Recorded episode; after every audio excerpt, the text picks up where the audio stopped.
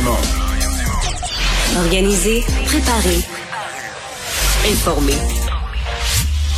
Les vrais enjeux, les vraies questions. Mario Dumont. Les affaires publiques n'ont plus de secret pour lui. Cube, Cube Radio.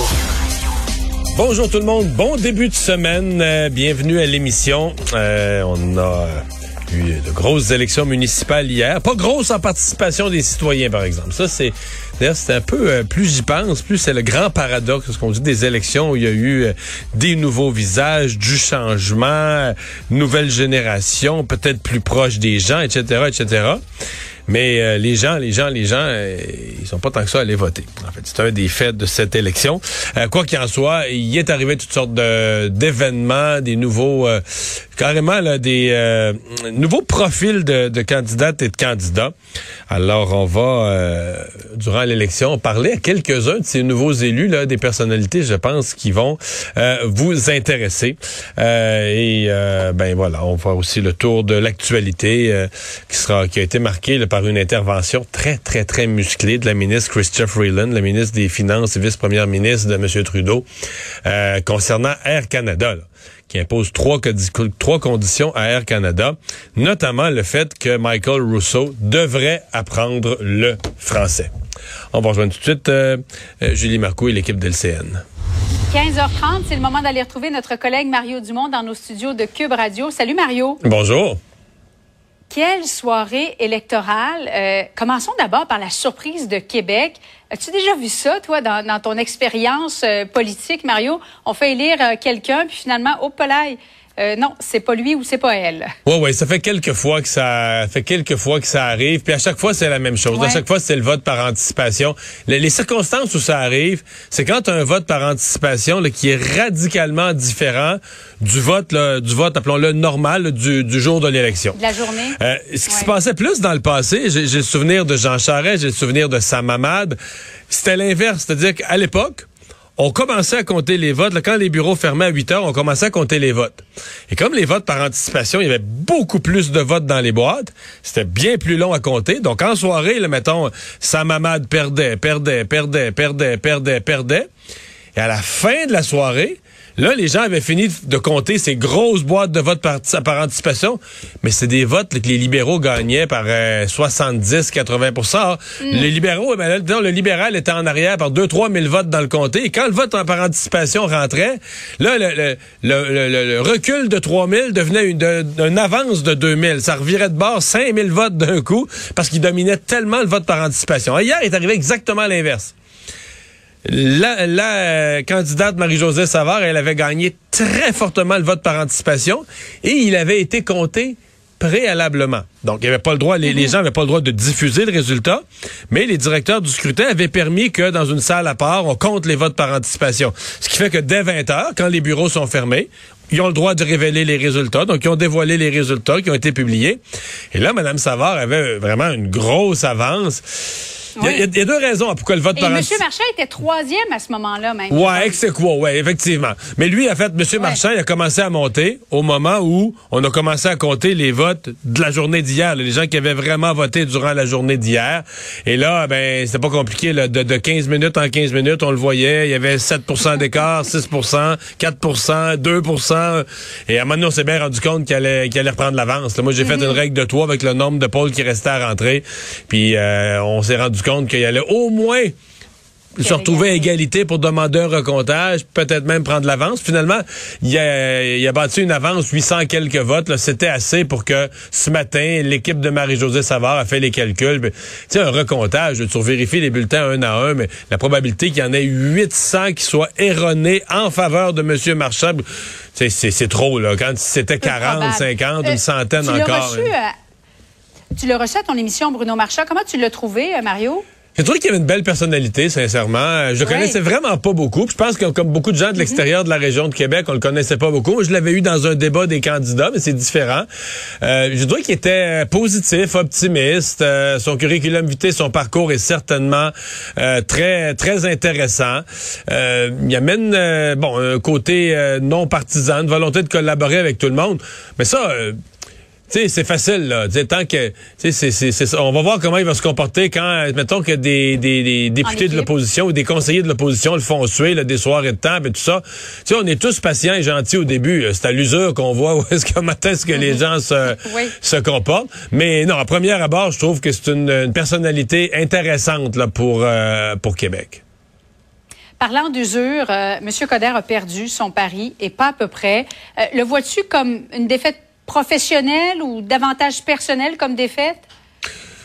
Ben, c'est ça, c'est ça la difficulté. Quand on dit la politique, c'est dur, c'est ingrat, c'est qu'il n'y a rien de professionnel. Tout devient personnel parce que c'est toi, c'est ta mhm. face qui est sur les affiches. Et quand tu perds, tu perds. Tu peux bien te faire à croire. Euh, donc, donc, donc, je pense pas que les électeurs, c'est personnel contre Denis Coderre. Mais de facto, la défaite devient euh, personnelle. Mais c'est, moi, je sais, là, je, je sais pas tout le monde qui analyse ça de la même façon. Mais moi, ce qui me concerne, c'est pas la défaite de Denis Coderre. C'est la victoire de Valérie Plante. Euh, et c'est vrai que la fin de la campagne de Denis Coderre a pas été bonne, mais avec l'écart qu'on a vu hier, Julie, même si M. Coderre avait eu une fin de campagne, là, dans fond, Valérie Plante a eu une bonne campagne, euh, pas eu de gaffe, il n'y en a pas eu dans les deux dernières semaines.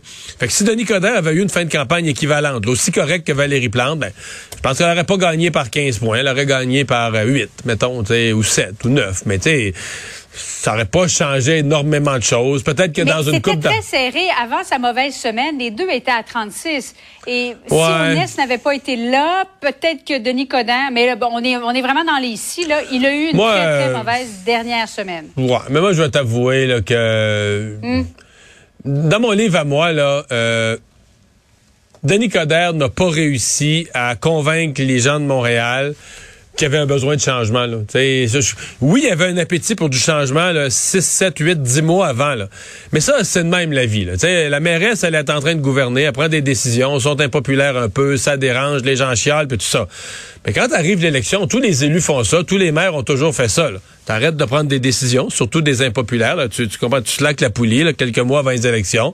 puis là, ben là, tu remets, tu remets tes, beaux atours. Là, tu, tu puis tu te remets en mode séduction. Puis tu te remets à faire des promesses, puis tout ça.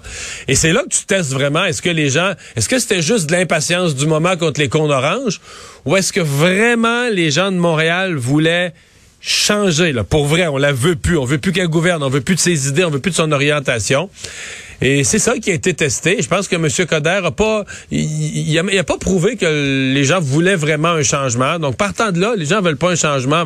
Bon, c'est, après ça, ben, mais au début, mais au début, Mario, les gens avaient envie d'y croire à ce nouveau Denis Coderre. Bon, euh, qui avait perdu beaucoup de poids, qui avait repris sa vie en main, sa santé en main, disait qu'il avait fait une dépression, même eu des, des, des idées noires. Est-ce que toi, tu as déjà cru au nouveau, nouveau Denis, Denis 2.0? Je sais plus trop comment l'appeler, hmm. là. Julie. Maintenant, ça fait quelques années que tu me connais, là.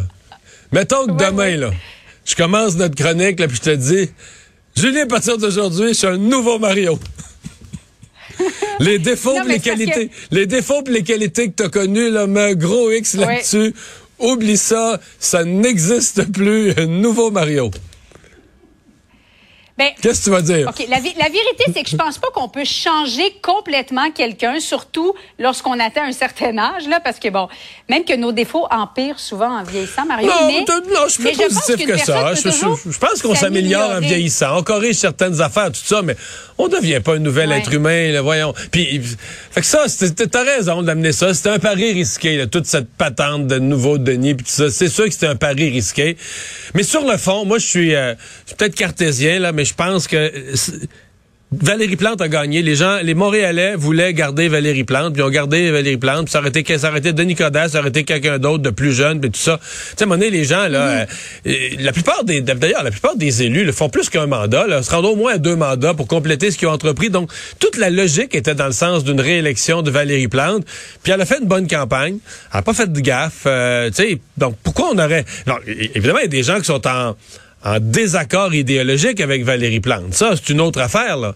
Mais je pense que la majorité... Il y a beaucoup de gens qui sont de désaccord idéologique avec euh, Valérie Plante, sont comme moi, ils habitent en banlieue. Ah, les Montréalais sont ailleurs. Les Montréalais sont beaucoup plus d'accord avec ça. en banlieue, Mario, là, il y en a beaucoup des, des mairesses qui ont été élues avec des idées progressistes. Là. As-tu l'impression que Valérie Plante a été précurseur? Peut-être. Peut-être. Peut-être. C'est pas c'est fort euh, c'est fort possible. Mm. Euh, Mais là, on va régler une chose. Là. Bon, pour M. Coder, là, je pense qu'il faut Oui. qu'il évite de prendre ça trop personnel, mais on l'a senti meurtri hier. Elle a fait un très, très beau discours. Euh, tu sais, ça finit, euh, je vais être généreux, je vais dire que ça finit moyen. Là. Euh, Mais euh, pour Valérie Plante, là, nommons les choses. Là. Elle devient vraiment là, une leader municipale là, très, très, très euh, puissante au Québec. Elle devient en fait là, la, la personne clé du monde municipal au Québec parce que c'est tout des nouveaux. C'est-à-dire, le maire de Québec est nouveau. En fait, les quatre villes, les, les- les- les cinq plus grandes villes du Québec, là, c'est Montréal. Puis après ça, les quatre autres, c'est toutes des nouveaux. Québec, Laval, Gatineau et euh, euh, Longueuil. Donc, Longueuil. c'est toutes des nouvelles personnes là, qui ont... Fait que, tu sais, Valérie Plante va arriver à l'UMQ, va arriver devant François Legault, va arriver... dire, elle devient une personne vraiment... Dans les dix plus grandes villes du Québec, il y a sept nouveaux. Puis on va quasiment dire sept et demi parce que le maire de Trois-Rivières qui a été élu, réélu hier, M. Lamarche, il y a juste un demi-mandat de fait, il est arrivé en cours de mandat.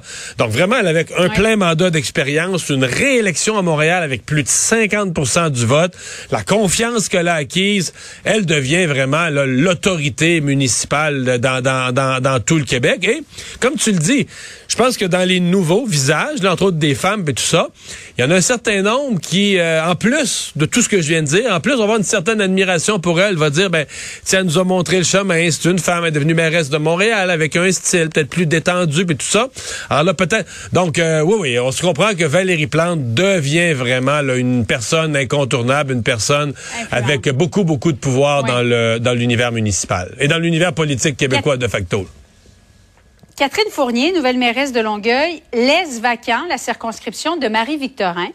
Euh, Mario, j'ai fait la chef du Parti libéral, Dominique Anglade, tout à l'heure. Elle a dit, en tout cas, nous, le Parti libéral, si Paul Saint-Pierre Plamondon se présente, on ne présentera pas de, de candidat, mais à condition que tous les autres partis fassent de même.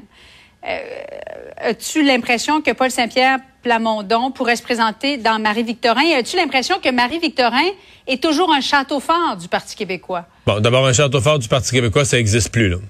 À part peut-être hein? Matane Matapédia à cause de Pascal Bérubé, mais si Pascal Bérubé prend Oui. sa retraite de la politique demain puis est remplacé par un autre candidat qu'on connaît moins, il y a- ça n'existe plus. Là. Dire, pour avoir un château fort, il faut qu'un parti politique soit un certain à un certain niveau. là. Donc, pour le Parti québécois, Mhm. ça n'existe plus, surtout plus dans la région de Montréal.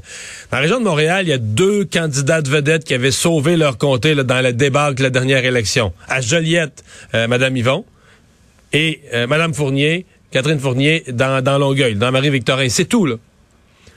Après ça, ça allait dans l'Est, ça allait à Jonquière, puis ça allait la Côte-Nord, puis ça allait en Gaspésie.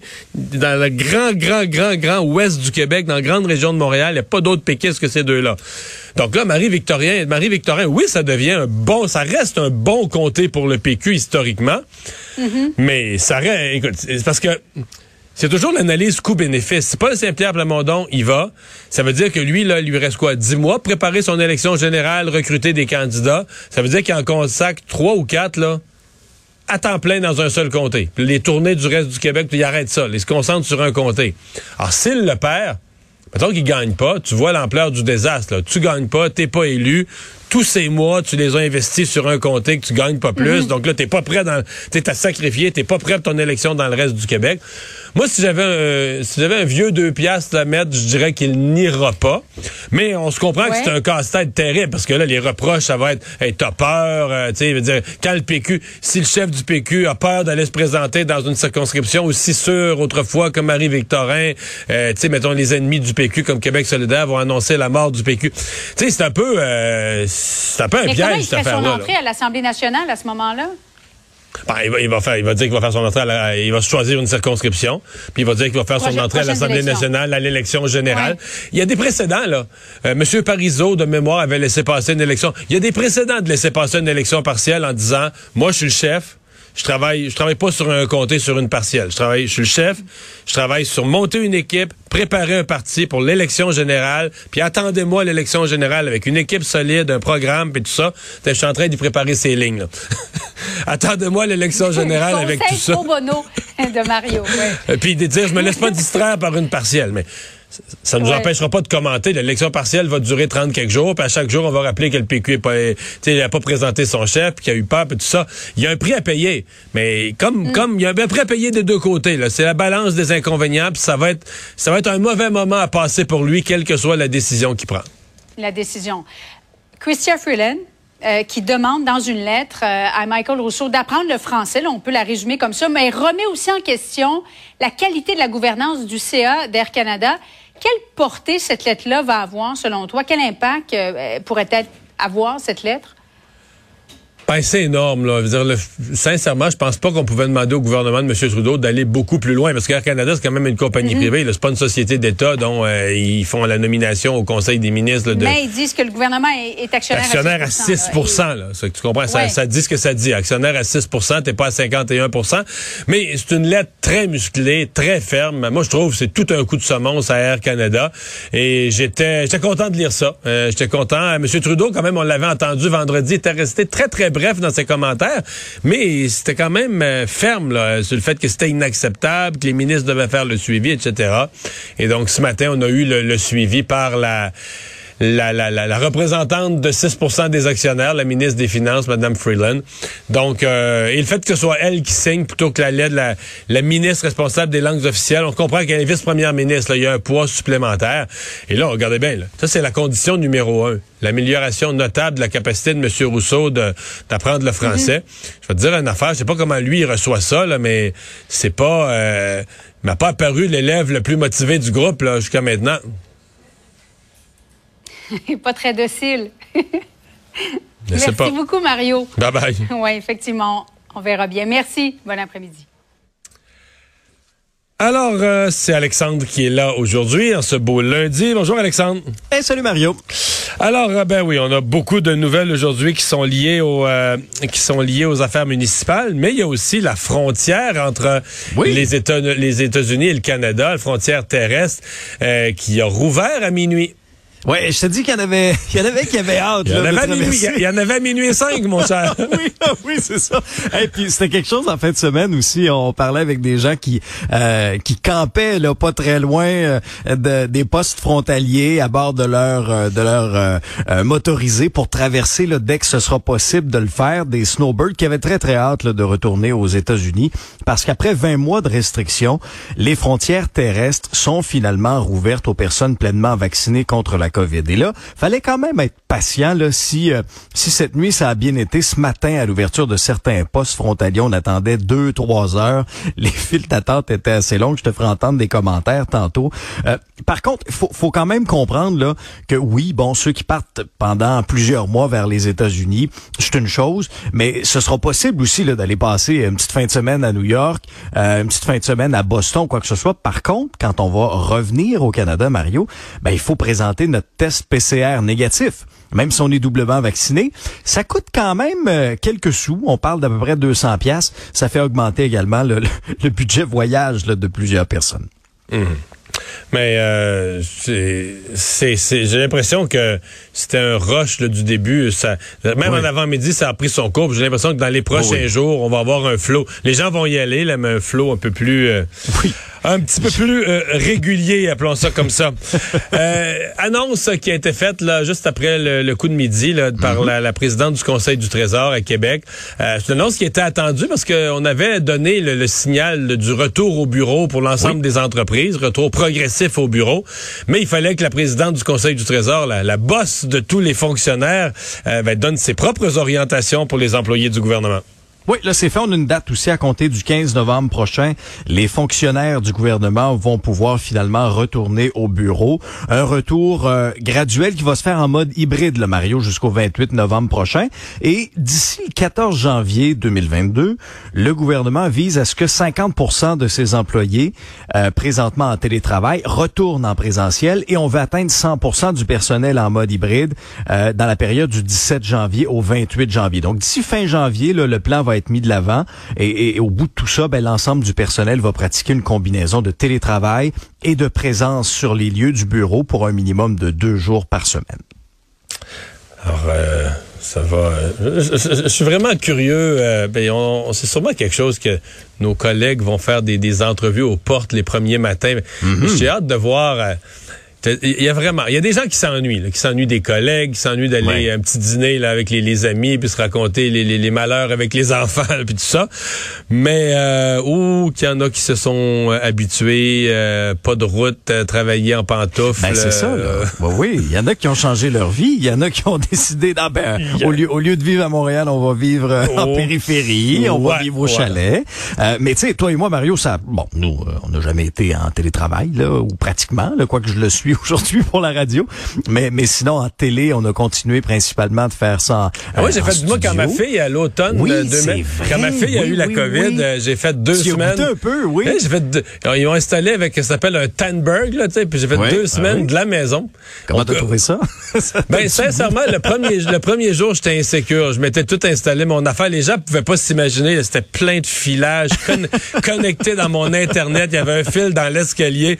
C'était tout, tout ce qu'on ne voit pas à la caméra. Là. Oui, oui. Puis euh, ben là, j'avais la réalisatrice qui me parlait dans l'oreille. Donc j'avais le téléx pour me donner les, les, les, les timings, les cues. OK, on vient de la pause dans 10, puis tout ça. Ben, ben, ça a marché. Sais, on l'a fait pendant deux semaines, puis tout a toujours, euh, tout toujours, toujours bien été. Fait que j'interviewais des gens qui étaient chez eux aussi, euh, par Zoom, puis par FaceTime, puis ainsi va la vie avec la technologie et la COVID. hey, merci Alexandre, à tout à l'heure.